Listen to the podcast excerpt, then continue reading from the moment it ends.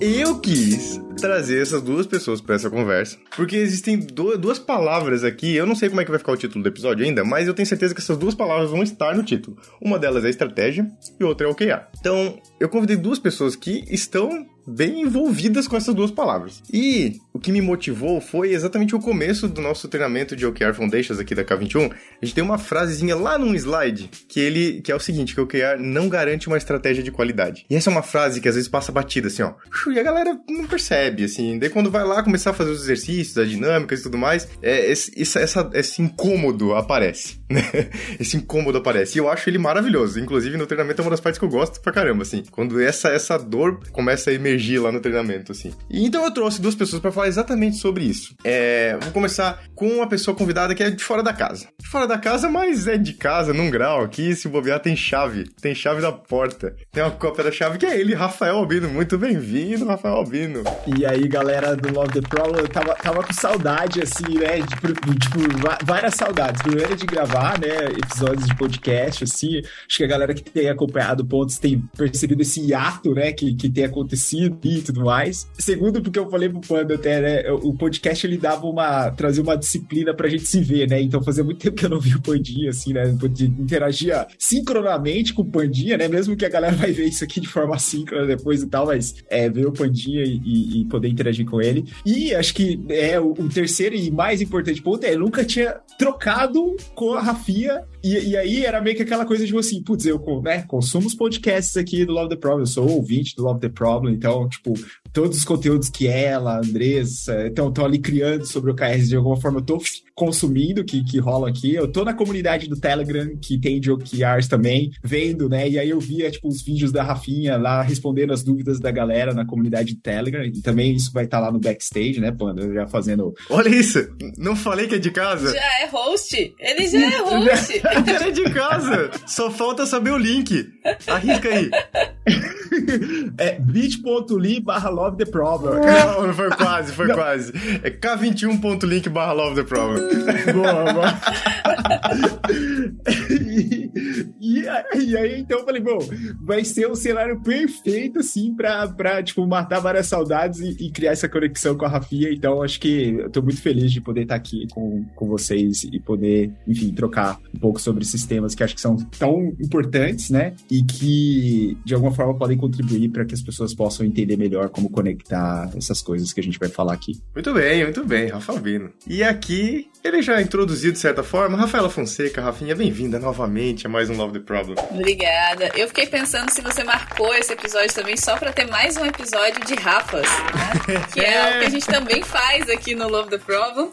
é... Bom, gente, estou aqui mais uma vez. É um prazer estar com todo mundo e falar desse assunto, né, que já não é novidade na minha vida, mas eu continuo também muito empolgada em falar um pouco sobre OKR, sobre como a gente materializa a estratégia. Antes de começar aqui, eu já estava tava conversando aqui no papo do, do cafezinho com o Panda que eu gosto muito de você, Panda, mas na verdade, na verdade, eu queria realmente conhecer o Rafa ao vivo e é por isso que eu vim, entendeu? Para que a gente conseguisse conversar um pouco mais. Mas é muito curioso isso, né? De como o mundo mudou e hoje a gente conhece as pessoas gravando podcast. Eu tava pensando nisso agora enquanto o Rafa falava, né? E aí até já conectando com estratégia mesmo, né? As estratégias pra gente conhecer uma pessoa que você olha e fala, poxa, que pessoa interessante, no cenário onde eu trabalho, a gente trabalha dos mesmos, a gente fala dos mesmos assuntos, a gente poderia trocar mais, etc e tal. Antigamente eu tinha que sair de casa, buscar um evento para poder fazer um networking e tal, entender, ah, será que essa pessoa vai estar tá lá? Pô,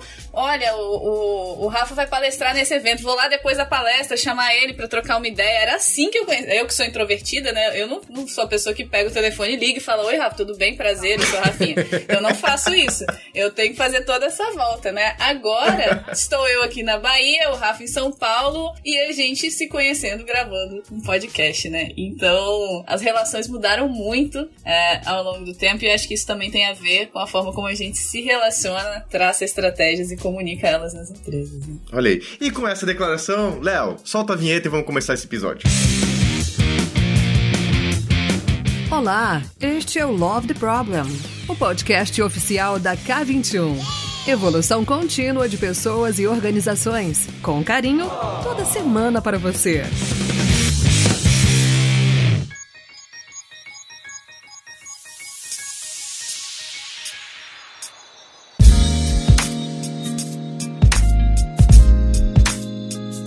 Muito bem. Vamos falar dessas duas coisas, estratégia, OKRs, vamos tentar conectar essas duas coisas nesse nosso papo aqui, nesse nosso tempinho juntos e juntas. É, eu sei que vocês que nos ouvem, às vezes estão na academia, lavando a louça, estão no carro. De vez em quando a galera posta lá no Insta foto do carro assim, o visorzinho aparecendo Love the Problem. Então depois compartilhem com a gente, onde é que vocês estão ouvindo a gente. Vem conversar com a gente lá no, na nossa comunidade do Telegram agora também. Aí, procura lá, arroba Love the Problem, vai estar no nosso backstage. K21.link barra Love the Problem, tem o um link lá também pro Telegram. Vem conversar com a gente lá, tá muito legal trocar, é, interagir um pouco mais, né? Antes a gente só, só interagia pelo backstage, então era meio demorado e tudo mais. Agora a galera troca ali, compartilha, já traz um monte de tema para discutir, tá bem legal. É tipo, a gente saiu da, da carta, né? O backstage era quase escrever uma carta isso, uns pros isso. outros. E agora a gente tá no, mundo digital, de fato. Exatamente, exatamente. E a carta às vezes levava semanas para alguém responder, a não ser que se marcasse a pessoa arroba alguma coisa, senão ia levar semanas, né? A pessoa entrar no backstage de novo e tal. Agora a gente tá mais interagindo mais diretamente. Para falar já de estratégia, só vou deixar a dica, já tem um episódio no Love the Problem sobre estratégia com o Sandro, que é um episódio muito, muito bom. Sugiro muito que vocês ouçam esse episódio depois aqui para complementar esse conteúdo.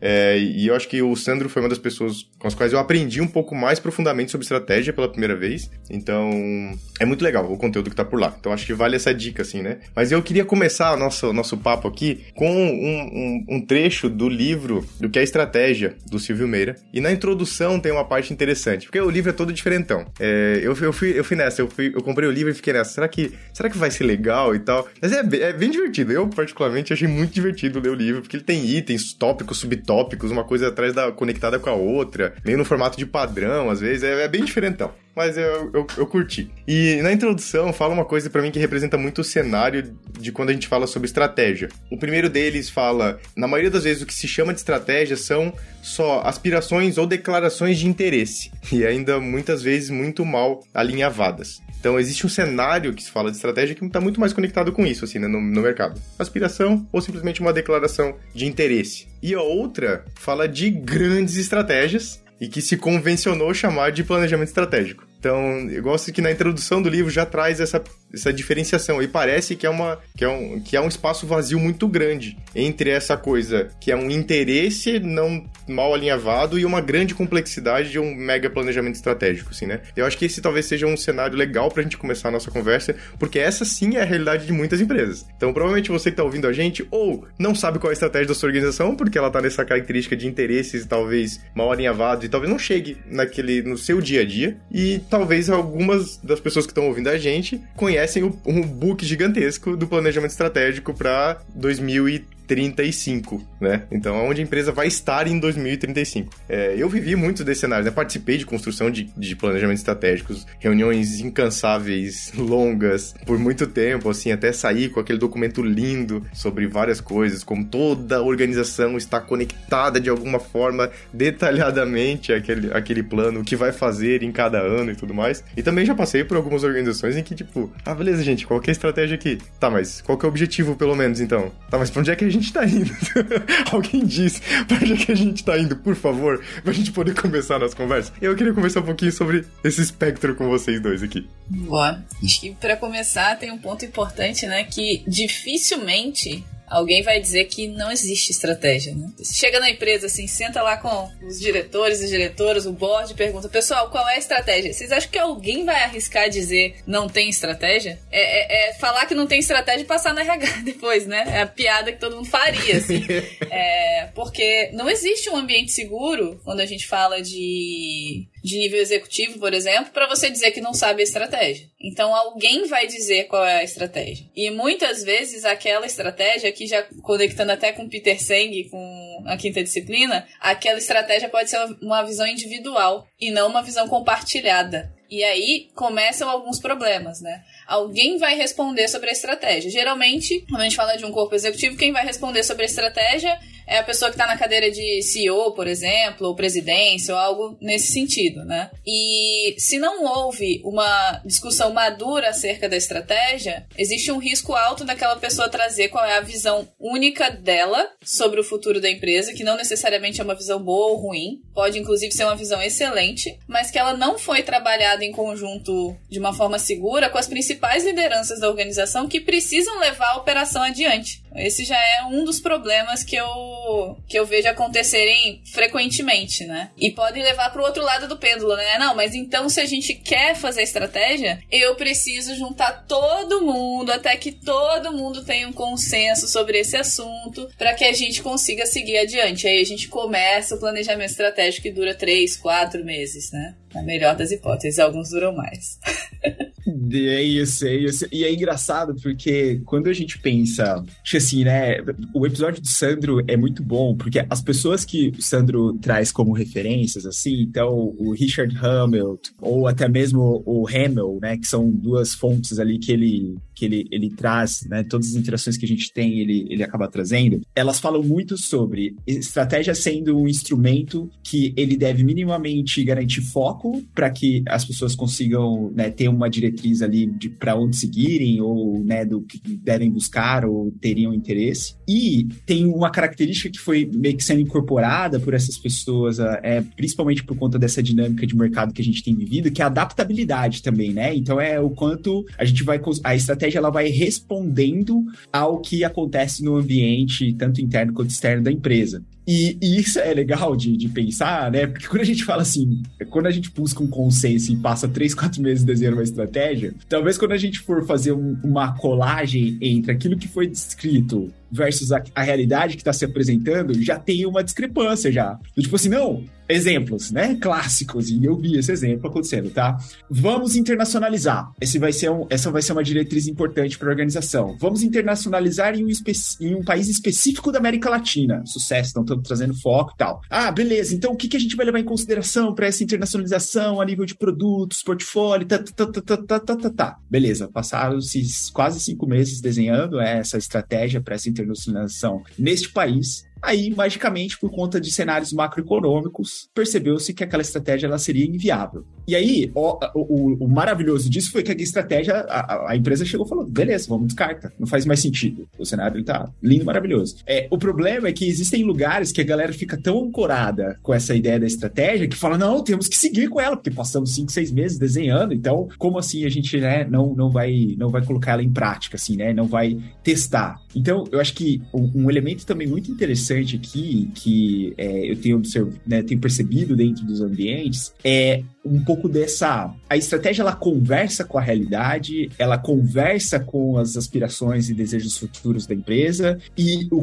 porque aí, quando eu, eu adoro esse livro do, do Silvio, assim, porque acho que no final do, do dia, o que a gente está buscando é muito mais um encaixe daquilo que a gente está vivendo e vendo no presente com as aspirações e desejos futuros, com alguns fundamentos que a gente gerou através das experiências passadas. Então, é muito aquela aquela conexão, né? E aí, fazendo aqui uma conexão com o Otto Scharmer, quando ele falava do presente, passado e futuro acontecendo tudo sempre no mesmo espaço, assim, a, a estratégia ela deveria também ser, né, um elemento que, que respeite essa interseccionalidade entre esses três momentos de tempo, assim, porque senão ela tá fadada a não fazer sentido, ou ela né, tá muito ancorada em coisas do passado que já não representam uma realidade, ou ela ser muito de curto prazo, e aí ela ser aquela coisa do tipo assim, tá, exemplo também, Sara trazendo aqui, não, estratégia, né? Quem nunca viu aquela estratégia? Aumento de receita. Eu falo assim, hum, cheirinho de coisa estranha, aumento de receita, estratégia da empresa, é isso mesmo? E aí, a empresa, pô, crescendo o faturamento lindamente, só que aí o portfólio de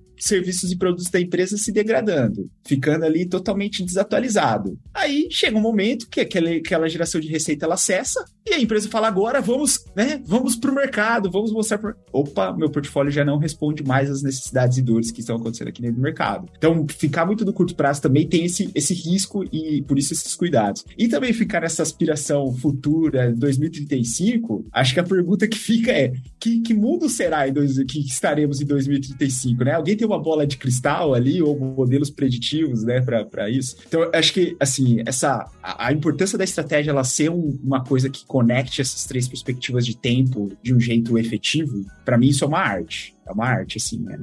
Eu acho que, que se aprofundar esse conceito, Rafa, é, de, do que significa estratégia para aquela organização, não há estratégia em si, mas o que significa estratégia também é um caminho importante, um, um passo importante para se dar, assim, né? Porque eu acho que o Sandro traz aquela, traz aquela referência do Safari da Estratégia, que traz as escolas de estratégia, estratégicas e mostra vários pontos que a gente deseja e tudo mais. Existem ainda aquelas literaturas sobre guerra e forma de, de, de batalha, que são estratégias já ultrapassadas na minha visão. Eu, Panda, particularmente, acho que são totalmente ultrapassadas para o uso do, no meio dos negócios. Inclusive, já existem contextualizações muito mais atualizadas para os modelos de negócio, assim, né? Eu e o Rafa, a gente trocou um artigo esses tempos que tinha umas 30 definições do que era estratégia, né, Rafa? Com referências diferentes, assim. Então você pode escolher a que faz sentido pro contexto de vocês, assim, né? Mas isso para mim é um papo importante para falar sobre estratégia. Porque o que, que significa, né? O que significa estratégia para sua organização? O Silvio traz no livro dele uma definição interessante e bem, bem pé no chão, até, na minha opinião, né? que ele fala que estratégia é o processo de transformação de aspirações em capacidades. Então, ele fala muito dessa, dessa relação, né? Entre o que é uma aspiração para sua organização e que capacidade você tem ou precisa desenvolver para atingir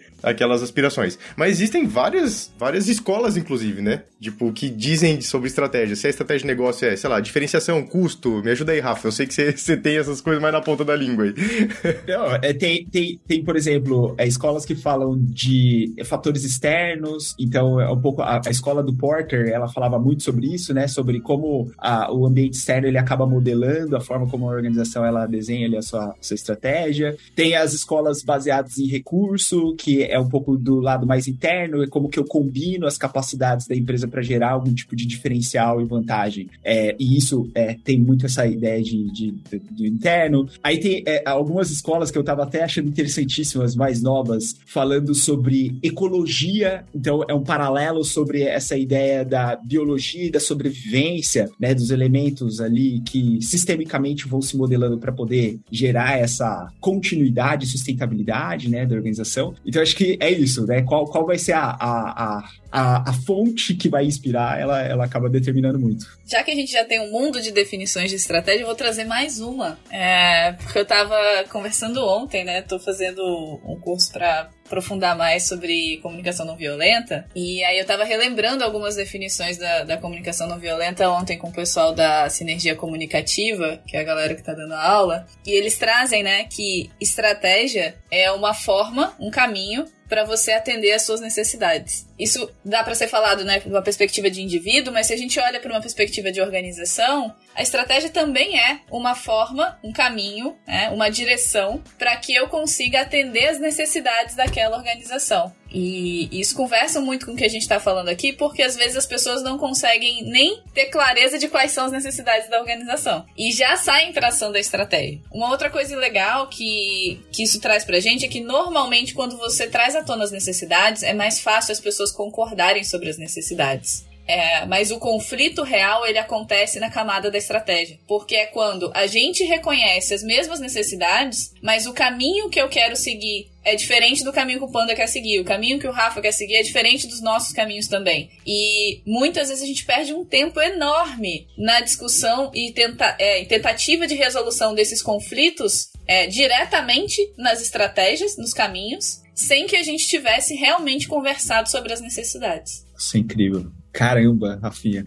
E, e, eu acho interessante isso porque essa palavra necessidades, ela leva a gente para a importância que é entender. Eu tô evitando ao máximo usar essa palavra, assim, ao máximo, que é contexto. Eu tô evitando ao máximo. Eu tô tentando substituir por outras palavras, assim, né? Para não ficar é, ancorada, assim, refém do contexto. Ah, tudo é contexto, é contexto, é contexto. Mas me leva muito, quando eu penso em necessidades, essa ideia de qual é a realidade que se apresenta agora é, qual foi o caminho, né, Panda? Aí lembra do Path Dependency, assim, tipo, o caminho que nos trouxe até aqui. Então, tipo, isso vai modelando um pouco, né, aquilo que a gente, aquilo que a gente é, né? Então, aquilo que a organização é. Então, eu, eu, nossa, eu achei muito incrível isso, porque o quanto estão declaradas essas necessidades, né, quando, quando a gente vai desenhar essas estratégias dentro das empresas. Achei maravilhoso, que me levou para um lugar longe. Esse, esse ponto que a Rafinha trouxe, juntando com a adaptabilidade que você comentou agora há pouco, Rafa, me, me mostra muito de como é necessário a gente estar atentos e atentas a isso, a essas mudanças, a partir do momento que a gente começa a caminhar em direção a essas necessidades. Porque a cada passo que a gente dá, ela abre novas possibilidades, tanto de caminho como para novas aspirações, né? Então, pô, se a gente ancorar para um planejamento de longo prazo, a gente vai deixar esses caminhos de lado, sabe? A gente vai parar para realinhar, ou para reconfigurar, ou para, assim, enfim, encontrar novas possibilidades que estão surgindo ali, pensando no futuro emergente, né? O futuro tá acontecendo, vai vivendo, mas não, peraí que a gente tem, 2035 era esse, esse aqui. Ou pro final do ano, não precisa ser longe não, né? Pro final do ano o número era esse aqui. Então, não, peraí, esquece esse caminho que tá surgindo, não, a gente quer esse número aqui. Então, essa sensação de que, tipo, a gente tem um caminho que leva para um lugar. Mas que na verdade, se a gente tem uma necessidade, uma aspiração que a gente quer atingir e a gente começa a encontrar esse caminho, novos caminhos vão surgindo, né? E o fato de a gente poder continuamente ir discutindo, rediscutindo, realinhando, sabe, faz com que o planejamento se torne muito mais próximo daquela realidade e se aproveite desse futuro emergente que está surgindo, assim, né? Senão a gente está de fato ancorado a uma realidade só. E o mundo inteiro,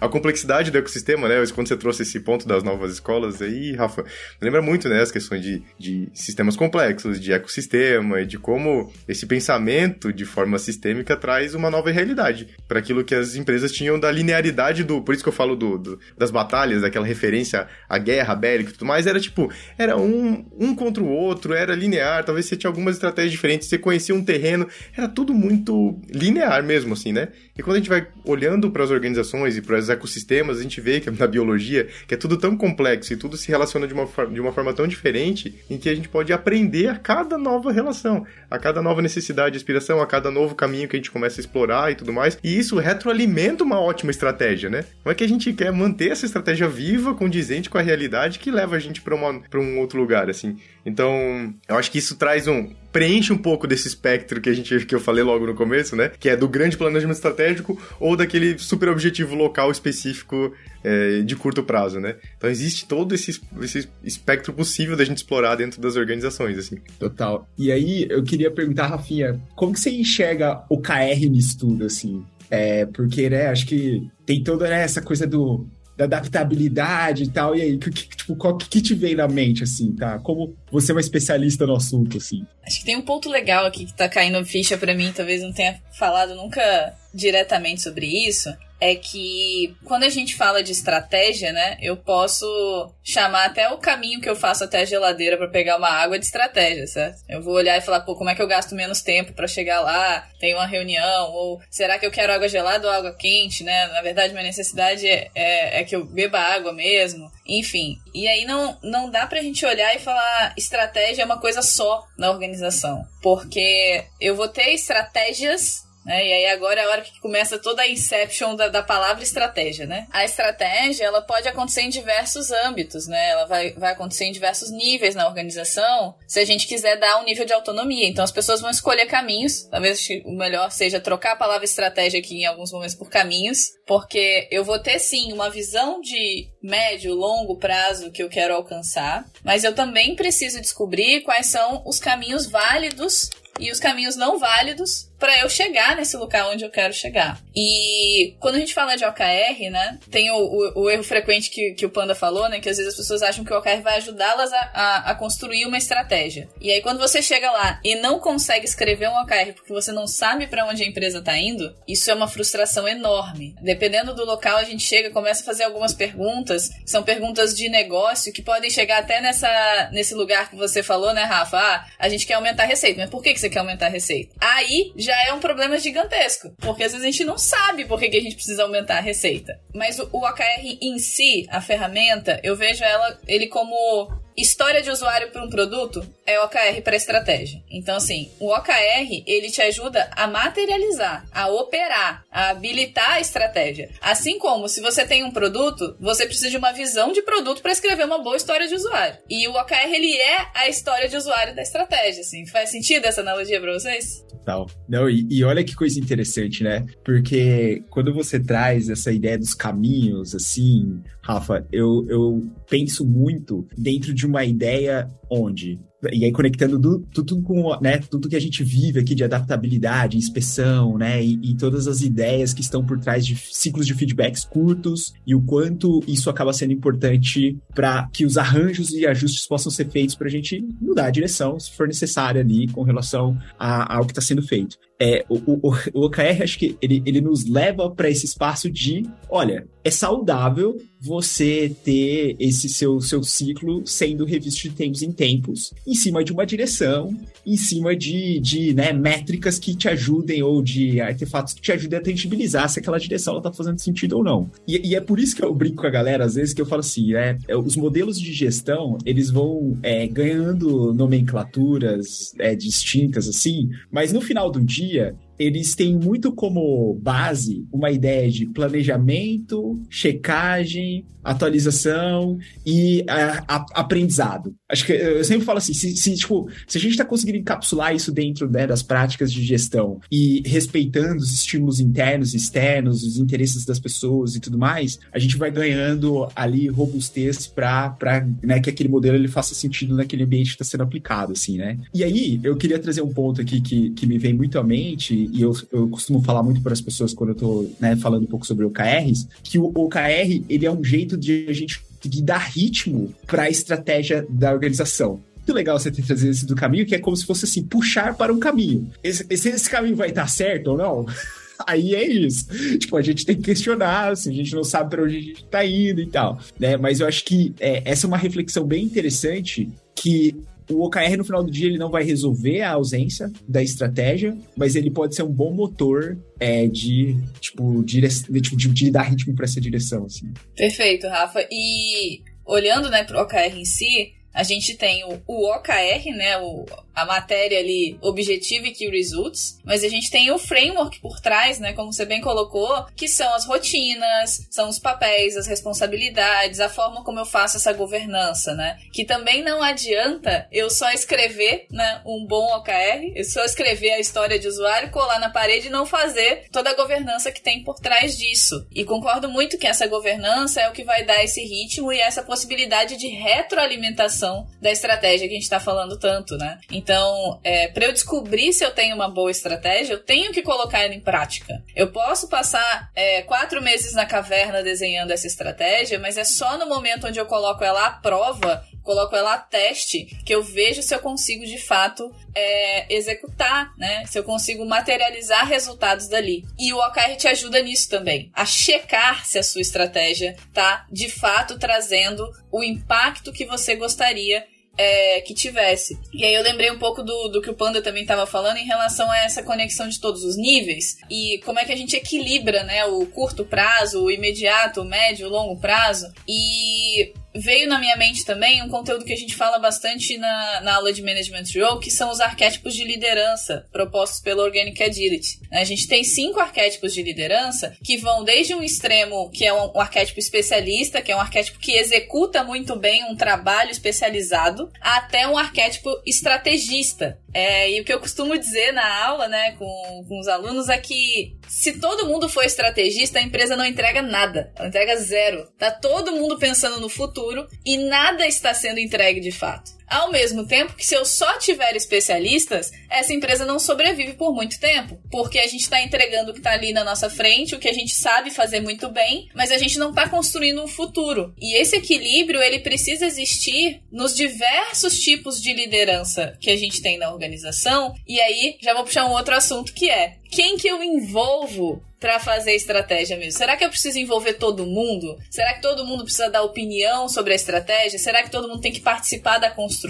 Como é que eu vou fazendo isso ao longo do tempo? Eu queria ouvir um pouquinho de vocês essa questão do envolvimento de pessoas nessa construção. Eu tenho, tenho alguns pontos aqui, eu acho que para complementar com isso, somar mais um pontinho pra gente explorar juntos, assim. Tem três pontos que me chamou a atenção quando a gente fala de execução de uma estratégia ou de tornar a estratégia parte da, do que a organização vive, que é coerência sobre o que, que a gente deseja como organização, que está descrito na estratégia, assim. A forma de fazer essa gestão, então, o OKR, que é o tema que a gente está fal falando aqui, é uma dessas formas, né? De como a gente fazer a gestão dessa estratégia. E outra é a, a paixão na execução, que é um pouco desses arquétipos que a, que a Rafinha trouxe, assim, tipo, putz, eu tô tão empolgado que eu tô fazendo, que ele tá conectado com aquilo que a gente tem como aspiração da organização. Ela faz sentido. Então, pô, a minha energia de colocar, colocar a minha forma de colocar energia nesse meu trabalho muda completamente, né? Porque é muito mais interessante, é muito mais apaixonante você fazer algo que está conectado com uma, uma aspiração que faz sentido, que é coerente e que você, pô, vai, vai me ajudar a, vai ajudar a levar essa organização para determinado lugar. Do que do tipo, putz, eu nem sei por que, que eu faço o que eu tô fazendo, né? e daí, como envolver essas pessoas, né? A gente tá falando, a Rafinha falou dos, dos níveis, eu acho que o envolvimento das pessoas depende de cada nível que a gente tá falando, né? E quando é, quando é nível, nível dos OKRs, pensando se eles são nível é, estratégico, tático, operacional, é, é, muito menos sobre o cargo da pessoa, se a pessoa tá num cargo executivo, estratégico, ou tem um, um, um job description, né? Que envolve planejamento estratégico e tudo mais, o tema, muito mais nessa composição de pessoas que tenham informações e tenham conhecimento momento para que esse assunto possa ser discutido. Porque senão a gente tem alguém que dita, né? Se não for nesse caminho, se a gente não puder ter boas informações para fazer uma boa discussão, a gente vai ter que ter alguém ditando isso. Então a gente vai para o caminho tradicional, que a pessoa diz, ó, oh, o caminho é esse, vão todo mundo para lá. Mas se a gente está construindo ele de fato, a gente tem espaço para discutir sobre como está definida essa estratégia, como a gente pode transformá-la de fato em objetivos, por exemplo, no nível estratégico, é trazer pessoas que conheçam disso, né? Que tenham interesse dessa discussão e que tenham informações suficientes para que essa discussão seja feita com qualidade. Então, às vezes, a gente está falando de pessoas que têm visão de negócio, faz uma análise de negócio muito boa, que conhece sobre o mercado onde está atuando. Tem também a composição de pessoas que estão ligadas com a operação. Como é que a gente tangibiliza, como é que a gente transforma né, esses desejos, aspirações numa realidade dentro da organização? Possivelmente essa pessoa está participando. A liderança, a pessoa que vai dar o exemplo dessa organização, em qualquer nível que seja assim, né? Mas pensando muito mais num patamar estratégico, a pessoa que vai levar isso, que vai divulgar isso tanto para dentro, que vai ser a voz, tanto para dentro como para fora da organização, para o mercado, enfim essas lideranças precisam estar envolvidas neste momento, assim, né? Então, e, e não é não é muito no caminho de de consenso, né? Não é o exercício do consenso, que é do tipo, todo mundo vai concordar para um caminho. É muito mais um exercício colaborativo de discussão em cima de informações de qualidade. Eu acho que isso para mim, Rafinha, define um pouco sobre essas pessoas, assim, porque isso vai me trazer coerência nessas aspirações. Como é que essa discussão pode ser coerente? Se eu tiver pessoas que têm informações suficientes para te garantir essa coerência. Porque, ah, eu vou falar, alguém com uma visão de, de, de comercial, de mercado e tudo mais, fala, não, o nosso negócio é a gente atingir, atingir um market share de não sei quanto. A pessoa fala, não, mas espera aí, para atingir esse tanto de market share aqui, a nossa operação simplesmente não consegue fazer isso no momento. Então, como é que a gente consegue equilibrar essa aspiração com a capacidade que a gente tem hoje, ou a capacidade que a gente quer construir? Como é que a gente consegue trazer um objetivo que mostra que a gente está construindo a capacidade que a gente precisa para atingir essa aspiração de market share, por exemplo, assim, né? Então, esse é o tipo de conversa que eu acho muito interessante ter nos níveis, quando a gente fala de OKRs, e para mim esse é, esse, é, esse é o agrupamento de pessoas, aquelas que trazem é, uma boa discussão de qualidade, de equilíbrio para a gente discutir no nível que a gente está falando. Legal. Eu peguei aí do que você falou, Panda, acho que alguns pontos importantes, né? Eu tenho que combinar pessoas que têm autonomia para decidir sobre a estratégia, e nesses casos eu vou sim precisar envolver as pessoas pelos cargos, se eu estiver falando de uma organização que é estruturada por hierarquia, né? Então, assim, quem é que decide sobre a estratégia? As pessoas precisam estar tá lá, obviamente. Mas eu não consigo fazer uma boa estratégia só com quem decide sobre a estratégia. Eu preciso de pessoas que têm informação. E nem sempre são as mesmas pessoas. Quem tem a informação sobre o negócio é a mesma pessoa que decide sobre a estratégia, né? Quem tem as informações mais relevantes sobre os nossos produtos, quem tem informação sobre o cliente, quem tem informação sobre o mercado, quem tem informação sobre a minha operação, sobre o quanto é factível de fato colocar aquela estratégia. Então acho que é uma combinação aí, tentando resumir, né, de autonomia com informação e aí descobrir quais são as informações mais relevantes para estarem na mesa ali, né? Massa demais, assim, eu tô anotando aqui várias tipo coisas assim, né, do que eu tô que eu tô acho acho que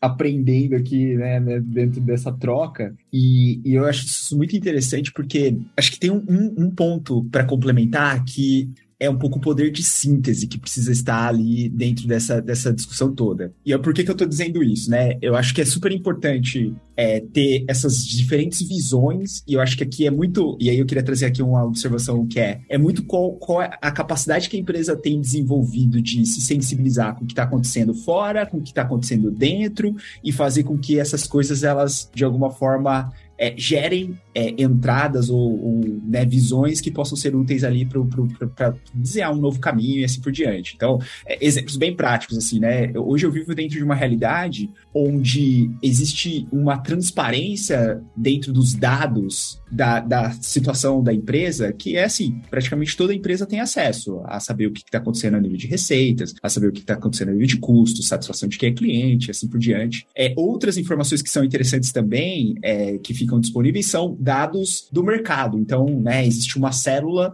é, dentro da empresa que fica responsável por mapear e se conectar com fontes externas para trazer ali síntese sobre o que está acontecendo fora. Então, eu acho isso super assim, enriquecedor, porque isso vai trazendo uma linguagem dentro da empresa onde a gente está entendendo o agora, está entendendo para onde estamos indo e assim por diante. Só que acho que o elemento das, né, da, da compilação ou da, eu diria assim, arquitetar tudo isso dentro de um frame que faça sentido, as pessoas conversarem a partir dele, eu acho que também é um tipo de capacidade que vai trazer foco. Que aí eu acho que é um elemento que, para mim, né, quando você trouxe a perspectiva da, da coerência, do, da forma, da paixão e tudo mais, o, o embasamento através do, de uma linha, um foco, é, garante que a gente vai estar tá discutindo ali e vai estar tá colocando energia em cima de algo que, que, que não disperse, porque a gente sabe muito bem que quando não tem essa coerência barra foco, né, o plus mais o foco,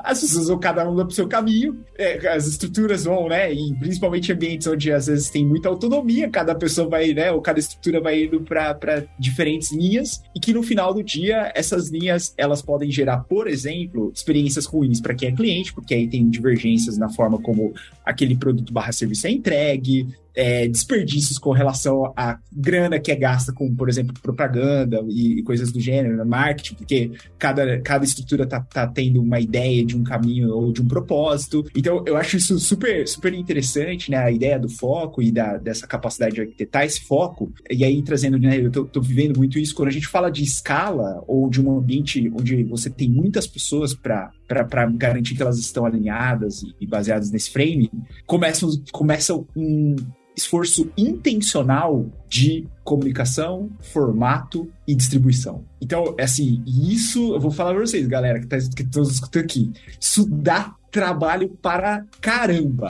Caramba. caramba, assim, né? O Léo não, não, não sei aqui, né? Mas caramba, assim, então, e, e, e, quando eu digo trabalho, é muito, é, assim, você conseguir ter e, e, acho que só para né, abrir o coração, momento abertura de coração aqui, é, dá a, a, a, ideia de que nunca é o suficiente. As pessoas sempre vão falar: ah, eu gostaria de ter mais informações. Ah, eu não participo. Ah, eu não, não sei como o processo de tomar de decisão é feito aqui dentro. Então, e, né, mesmo tentando trazer e articular da, da, melhor maneira possível. Então, é, acho que a arquitetura é, dessa do, do, que é a estratégia e como ela de alguma forma chega e é construída e tudo mais, é, fica aqui também como acho que uma capacidade complementar. Cara, muito, muito legal você ter trazido isso, Rafa, porque é, eu comecei a conectar com vários desafios que a gente está vivendo na K21 atualmente. A gente, abrindo aqui agora, né? Abrindo a cozinha da K21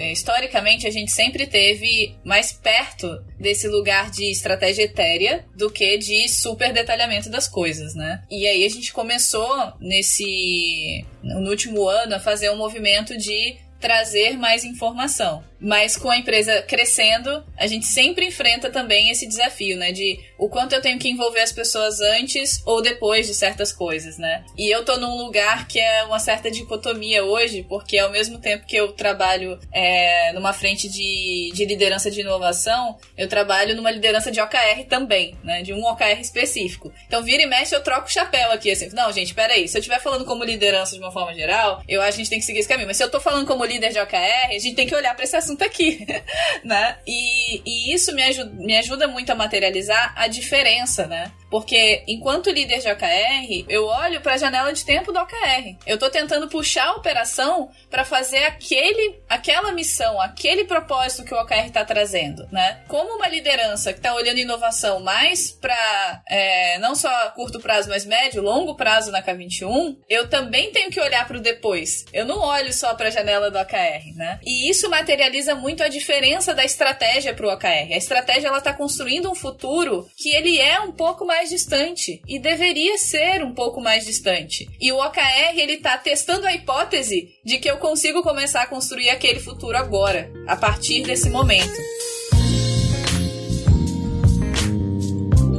E aí, falando dessa escala também, né, que, que você trouxe, também fiquei vendo vários dos nossos desafios aqui, exatamente com essa questão de estrutura, né? Uma, um experimento que a gente fez é, recentemente foi utilizar a, o método de Six Pages da Amazon para tentar materializar a nossa estratégia. Foi um exercício muito interessante pra gente. Primeiro, porque ajudou a gente a colocar no papel coisas que antes pareciam óbvias e não eram ditas ao mesmo tempo que a gente já tinha OKRs baseados numa estratégia um pouco mais etérea. E aí a gente sentou no meio do ano para fazer os Six Pages e a gente começou a colocar os OKRs em xeque. E foi muito interessante isso. É exatamente o momento que a gente está vivendo agora, né? De revisar e olhar e falar assim, gente, a gente materializou mais a nossa estratégia, a gente deu mais detalhe dela. Os OKRs ainda estão conversando com ela, tá fazendo sentido, e, e isso está ajudando a gente a ter uma visibilidade de problemas, de desafios e até de resultados que a gente às vezes não tinha. E o que é muito curioso, às vezes a gente não tem nem a visibilidade do resultado, do que está funcionando muito bem, mas a gente está imerso né, numa discussão maior e não está tendo capacidade de aprender tanto com o que está acontecendo agora. E, e aí eu tenho visto essas duas ferramentas conversando de uma começando a conversar agora aqui dentro pra gente, é, muito bem, principalmente nessa questão da escala. Porque eu trago um nível de informação rico pra caramba para muita gente escalável, porque se eu, se eu parar pra pensar, né, tipo, todo mundo na organização tem condição de ler seis páginas que explicam uma estratégia, mas alguns OKRs que ainda estão contidos naquelas seis páginas, na verdade, isso já é um, um nível de facilidade de propagar informação, independente do tamanho da sua organização, que gera uma robustez muito grande, né? E aí aqui eu trouxe dois exemplos, né? eu tô falando Six Pages e OKR, mas poderiam ser qualquer outro tipo de ferramenta para irradiar informação, desde que a gente consiga esse poder de síntese que você trouxe. Porque não dá para eu esperar que as pessoas vão ler um documento de 50 páginas. Mas eu posso esperar que elas leiam um documento de 6, de 5, que elas leiam 3, 4, 5 OKRs estratégicos, que a gente comece a falar sobre isso. Esse ponto acho que ajuda muito a gente nesse equilíbrio de escala, né? Esse poder de síntese que você trouxe. para mim foi incrível também pensar nisso agora, assim. O que, esse ponto que você trouxe, Rafinha, me lembrou de três bad smells aqui, três. Aqui em Santa Catarina a gente chama isso de caatinga. Caatinga é fedor, no bom português, né? Então, para não ficar usando só a expressão bad smell, o fedorzinho, né? Caatinga. Três, eu me lembrei de três bem características, assim, que mostram um pouco dessa. estão relacionados para mim um tanto com essa capacidade de escalar e que, com que a estratégia de fato esteja materializada no dia a dia das pessoas, né? Rafinha é uma que faz isso bastante aqui dentro da K21. Fala, gente, dá uma revisada no backlog de vocês, eles estão conectados com os OKRs? Porque existe uma, uma grande dispersão, assim. A gente vai, ai, acha que tem aqui um caminho incrível e tudo mais, e pô, e aquele aprendizado aprendizado naquele pequeno espaço de tempo que a gente se comprometeu a fazer com o OKR, eu vou deixar ele de lado porque eu simplesmente encontrei uma outra coisa aqui. Não, a gente, a gente se comprometeu com esse aprendizado. Então dá uma olhada no backlog, revisa aí. Se os OKRs não ajudam você a alimentar o seu backlog, a gente talvez tenha algum problema, pode ser um, uma questão de escala, né? Pode ser que isso a gente não conseguiu levar ao ponto de que as pessoas consigam usar para priorizar o seu backlog de trabalho, por exemplo, né? Um outro é, eu não sei de onde é que essas coisas vêm. E vocês trouxeram muito disso, né? Ó, a Rafinha trouxe Six Page, o Rafa falou da, da visibilidade dos dados e da informação informação está disponível, as pessoas terem essa, esse linguajar já no dia a dia. Então, pô, as pessoas conhecem o SixPage, as pessoas conhecem os dados, as pessoas já estão usando isso no dia a dia, isso é muito bom, porque daí não vai diminuir esse, esse sentimento dessa grande escala do tipo, putz, eu nem sei de onde é que vem isso. Onde é que surgiu isso, né? É, essa, essa novidade é, seria, é, para mim, é um bad smell, assim, do OKR, porque ele para mim já é uma representação tangível daquilo que a gente tem como, como aspiração na organização, né? E o terceiro é se o seu OKR é uma, uma parada que foi dividida do ano inteiro. Pega o ano, divide em quatro, você tem o OKR do trimestre. Isso para mim também é um fedorzinho de que, tipo, peraí, talvez a gente, a gente não teve. A gente não tá usando do potencial que o OKR pode trazer para essa materialização da estratégia. E talvez pode ser uma dificuldade de escala. para mim, não é um julgamento sobre esse smell, mas é mais tipo, pode ser uma grande dificuldade de escala. A gente, a gente encontrou como estratégia o caminho de dividir isso em quatro. Mas talvez a gente precise trabalhar melhor essa comunicação, melhor a gente trabalhar melhor essa governança, tudo que vem junto com o uso de OKRs e tudo mais, né? Então eu lembrei desses três fedores que aparecem nas organizações. Cara, é muito legal isso, Panda, porque isso me lembrou uma coisa que aconteceu essa semana, assim. Como a gente falou, né, de materializar as necessidades da organização, Six Pages é um lugar muito legal pra gente materializar essas necessidades, né? E, e a partir dessas necessidades a estratégia. E essa semana a gente tava conversando, inclusive, essa questão dos backlogs, né? Tava sentando com, com outra pessoa que é que lidera outras, é, outras partes da operação na K21. E aí, quando eu peguei o backlog, olhei o meu, no meu roadmap, o que, que eu tava pensando, e o backlog dessa pessoa, falei, cara, você percebeu que a gente tem estratégias conflitantes aqui? O caminho que eu tô seguindo conflita com o caminho que você tá seguindo? E a pessoa falou, putz, percebi como a gente estava falando, né, de, de inovação é, versus é, portfólio atual, né, ele estava olhando para o portfólio atual, estava olhando para inovação, eu falei,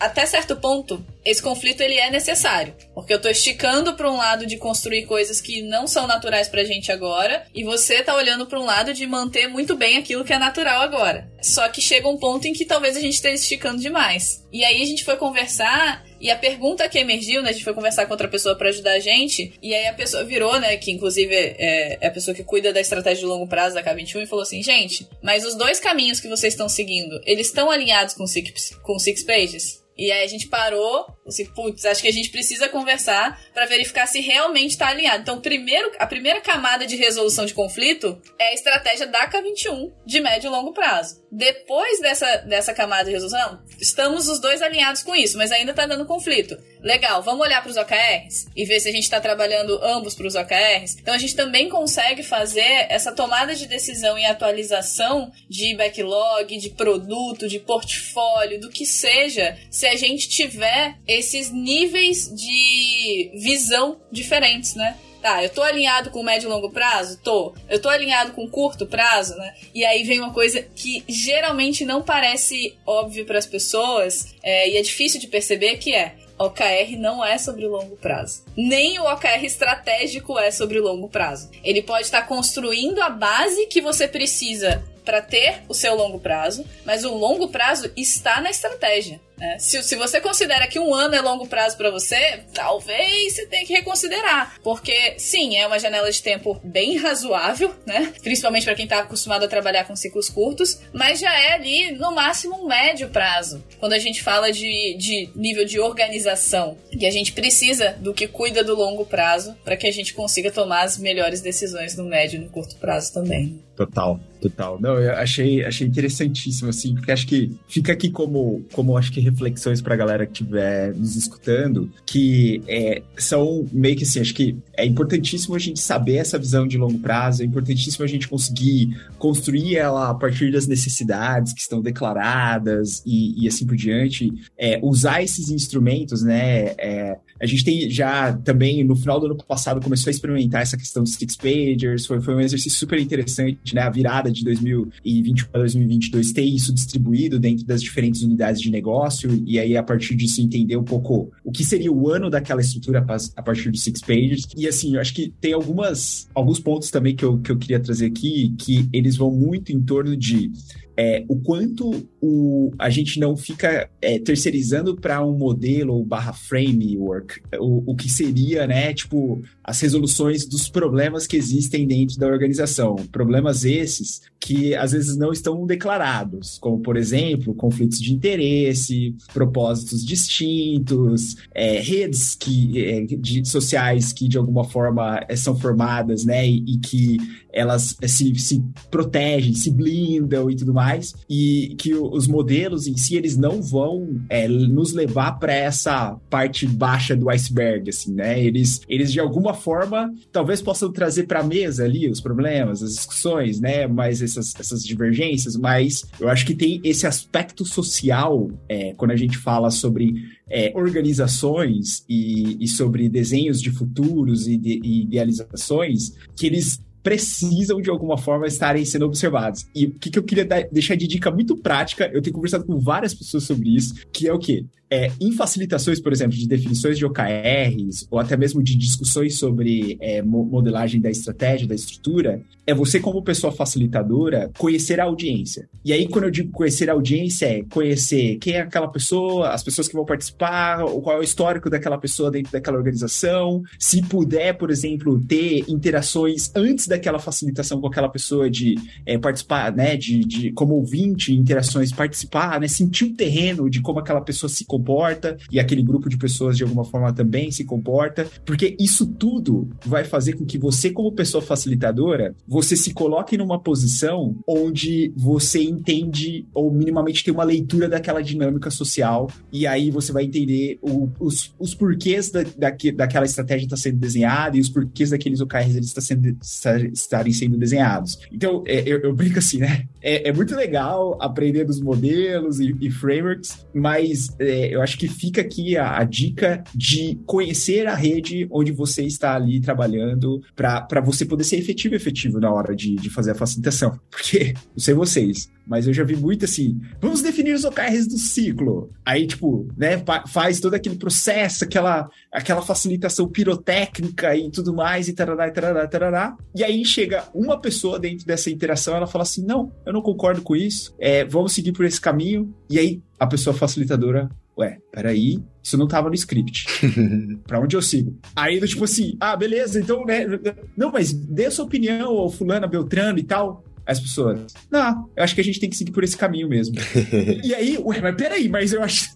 E, e aí, enfim, e, e, aí a, a facilidade, né, o, o, modelo de OKRs, ele simplesmente esconde ali, talvez, todo o ambiente de medo que existe dentro daquela estrutura, é por conta das relações que existem entre aquelas pessoas. Então, então eu acho que é isso, assim, né? É, a, as estratégias e os OKRs, eles são, de alguma forma, e isso me trouxe muito nessa, nessa troca que a gente teve hoje aqui, é, eles são representações de interesses, de necessidades e de, uma, de, de idealizações futuras. É, então, o quanto mais a gente consegue coordenar isso tudo, né, ou tentar de alguma forma como facilitador e facilitador combinar isso para uma para algo é, que seja saudável, né, uma conversa saudável, eu acho que isso faz toda a diferença, assim porque senão a gente volta pro, pro modus operandi que a gente já discutiu aqui, das pessoas não se sentirem parte, das pessoas não verem consistência, das pessoas não se enxergarem, e, e a estratégia tá longe do dia a dia, e assim por diante, né? Então acho que é, é muito, enfim, tô saindo aqui com a cabeça toda bagunçada aqui, com várias anotações. Nossa, eu gostei muito desse ponto, acho que eu nunca olhei para isso de forma consciente, Rafa, mas Agora, relembrando aqui dos, dos, das facilitações e tudo mais de OKR nas, nas empresas que a gente já fez, cara, como emerge, né, de fato, essa relação social verdadeira que tá por trás ali, assim. A gente percebe muito disso. Esse exemplo que você falou é muito característico você observar ele. Você vê aquela pessoa que tá liderando o OKR, mas na verdade ela tá só como, como fachada ali, quem tá fazendo as coisas é outra pessoa que tem as informações, tem os dados, tem tudo mais, assim. E tudo isso, quem tá no processo, então eu acho que é essa, essa dica que você falou para as pessoas que estão facilitando o OKR de fato, né, quem tá nesse processo dentro das organizações é muito preciosa, assim. Porque se você começar a perceber, você vai ver essas relações emergindo de alguma forma. Talvez elas não estejam super explícitas, mas você vai começar a perceber algumas pequenas disfunções aqui e lá, como essas relações se estabelecem, né? E isso não é uma, uma parada simplesmente tipo, ai, olha só, as relações dessa organização são todas disfuncionais e tudo mais.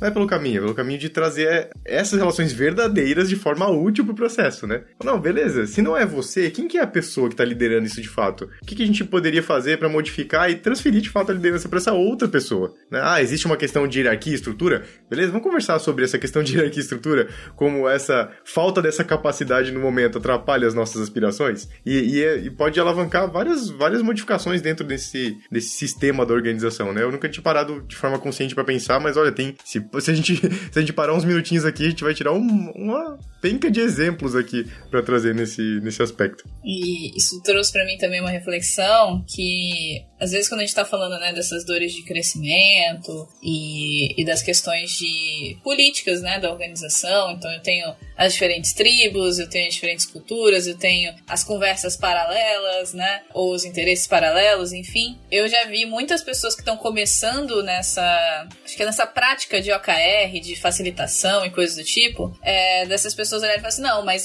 ter política é errado na organização, não quero, eu quero trabalhar num lugar que não tem política. Eu tenho uma péssima notícia para você. Nenhum lugar não tem relações políticas. Você pode sim escolher não se envolver nessas relações políticas, não querer é, lidar tão fortemente com esse xadrez, né, no dia a dia. Mas se você escolher, já houve, né, o xadrez corporativo tem várias dicas lá sobre isso.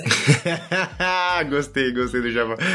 Mas é, vai existir. Assim como as tribos vão existir, as conversas paralelas vão existir, o grupinho do todo mundo sem fulano vai existir, e você precisa achar formas de lidar com isso. E muitas vezes as formas de lidar com isso são você construir uma cultura organizacional que é maior do que isso. Então, mesmo que eu tenha os grupinhos paralelos, mesmo que eu tenha interesses pessoais entrando em conflito com interesses compartilhados, eu crio uma, de novo, né, uma visão compartilhada e eu crio uma cultura organizacional que eu vou ter que cuidar para que ela de fato se torne cultura, né? Porque cultura a gente não cria, implanta e vai embora. A gente tem que é, desenvolver isso, né, ao longo do tempo para que a estratégia da organização importe mais, para que o caminho para onde a gente está indo importe mais, para que o propósito importe mais, de modo que as outras coisas, né, sejam elas esses caminhos políticos, essas conversas, esses interesses, eles até existam, mas eles coexistam, porque eu não vou conseguir eliminá-los. Eu preciso achar caminhos para que eles coexistam, né? Se a gente chegar e falar, né, vamos supor, uma liderança que tá pé da vida ali porque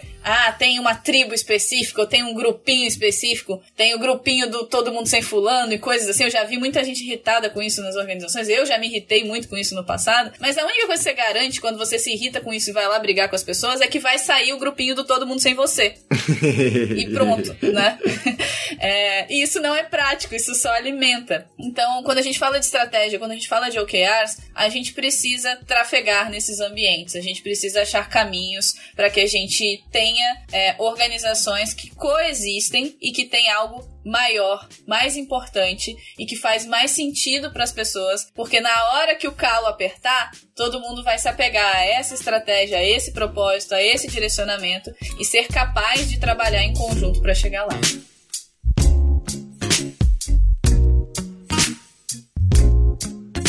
Muito bem, esse é um belo discurso para fechar esse episódio aqui.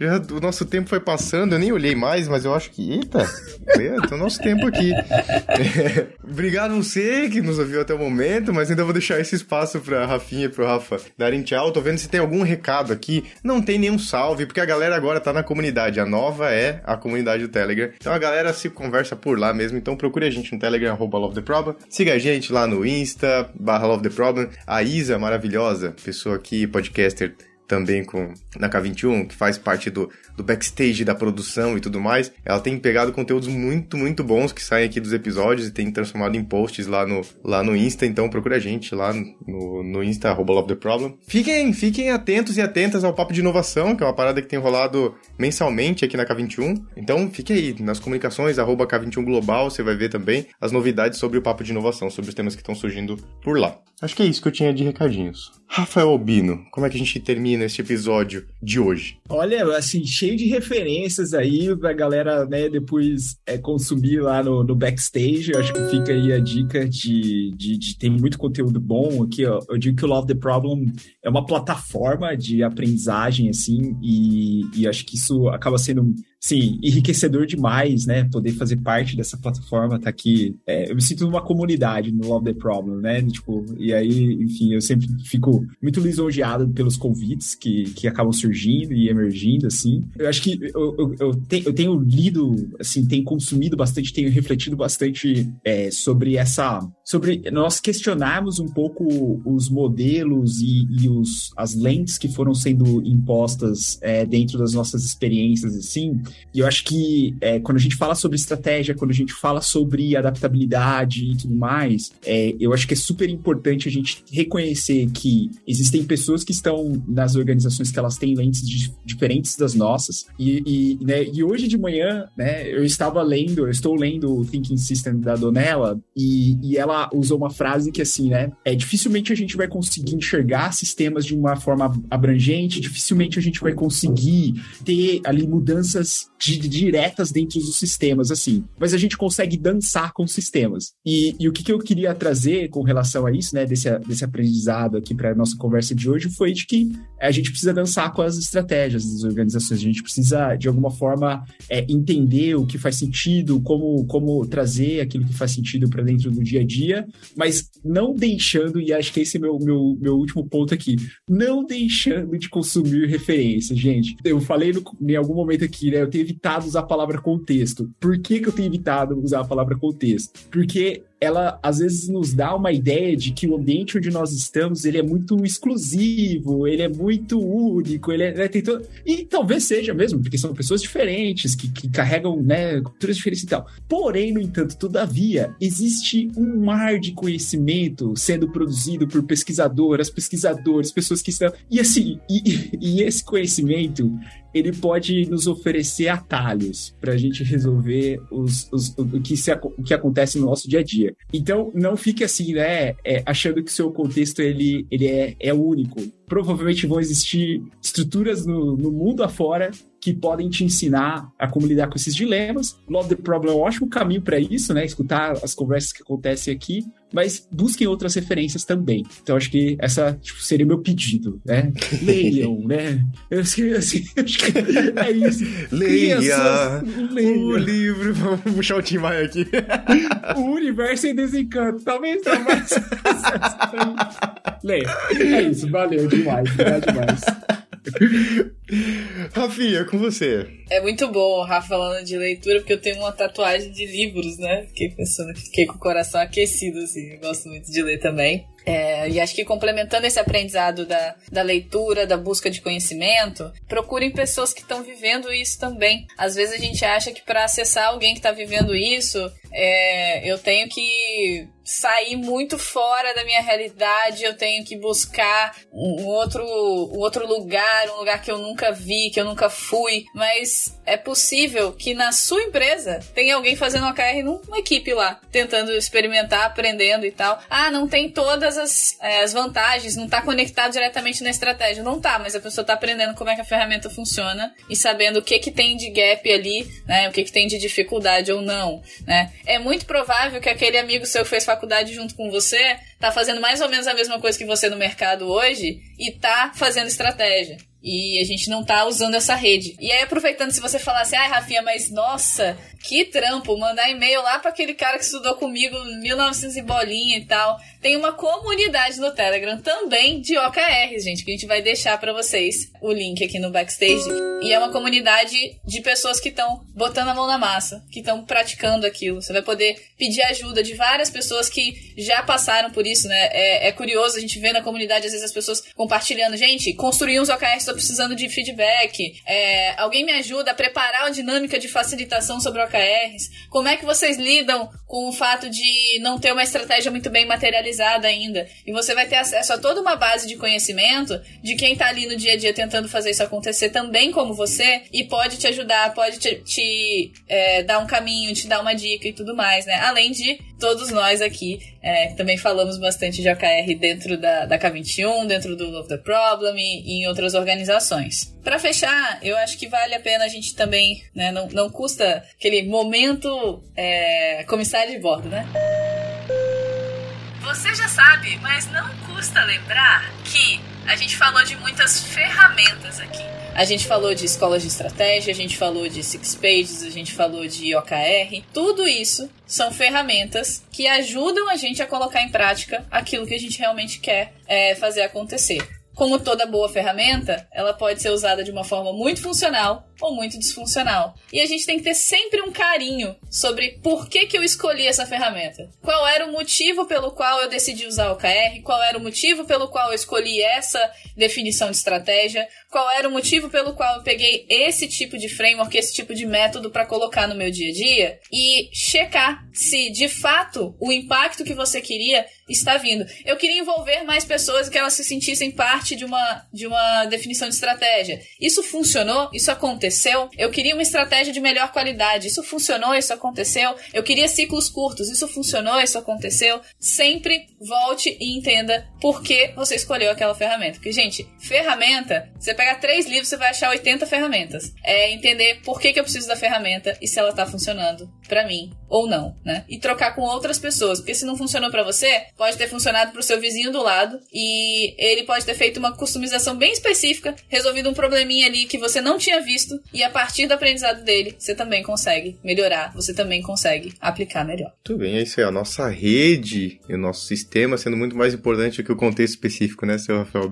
Não é só o seu contexto, tem muito aprendizado e muita coisa ali. Então eu fico feliz, inclusive, quando você fala, Rafa, do, tipo, do hub de conhecimento que é o Love the Problem, porque nosso propósito é democratizar o conhecimento, né? Não é trazer a resposta. Então eu acho que a galera que ouve o Love the Problem já percebeu isso. A nossa ideia aqui não é trazer a resposta. A gente traz caminho. Tem episódio aqui que a gente só sai abrindo porta. A gente não diz qual que é a porta. Você explora, a gente dá a opção pra você explorar a porta que você quer, assim. Então esse monte de referência que tem todos os episódios lá no nosso backstage não é uma lista de coisas para você estudar todas elas. São possibilidades de escolha para você fazer na sua vida. Então vai lá, lembra, putz, olha, esse assunto aqui talvez seja interessante, eu quero explorar ele. Vai lá nesse conteúdo específico, não fica com essa necessidade de saber tudo. Porque a nossa ideia aqui não é saber tudo. Nossa ideia aqui é só ser democratizar esse conhecimento de uma forma com uma curadoria é, suficiente para isso e dando mais opções ainda se você quiser se aprofundar em outras coisas. Então, é isso. Viva aí um vivo ao conhecimento no final desse episódio aqui, seja ele conhecimento estudado, pesquisado e tangibilizado em livros e outras coisas, seja no conhecimento prático empírico do que as pessoas estão vivendo no dia a dia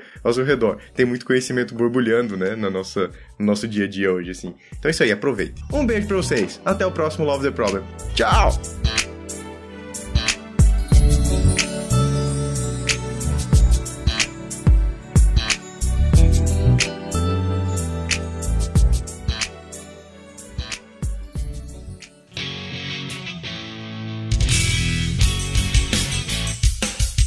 Este foi mais um episódio do Love the Problem, o podcast oficial da K21. Se você curtiu, compartilhe, inscreva-se no seu agregador de podcasts favoritos e espalhe conhecimento por aí. Procure por Love the Problem nas redes sociais e deixe seu comentário ou sugestões. Até o próximo!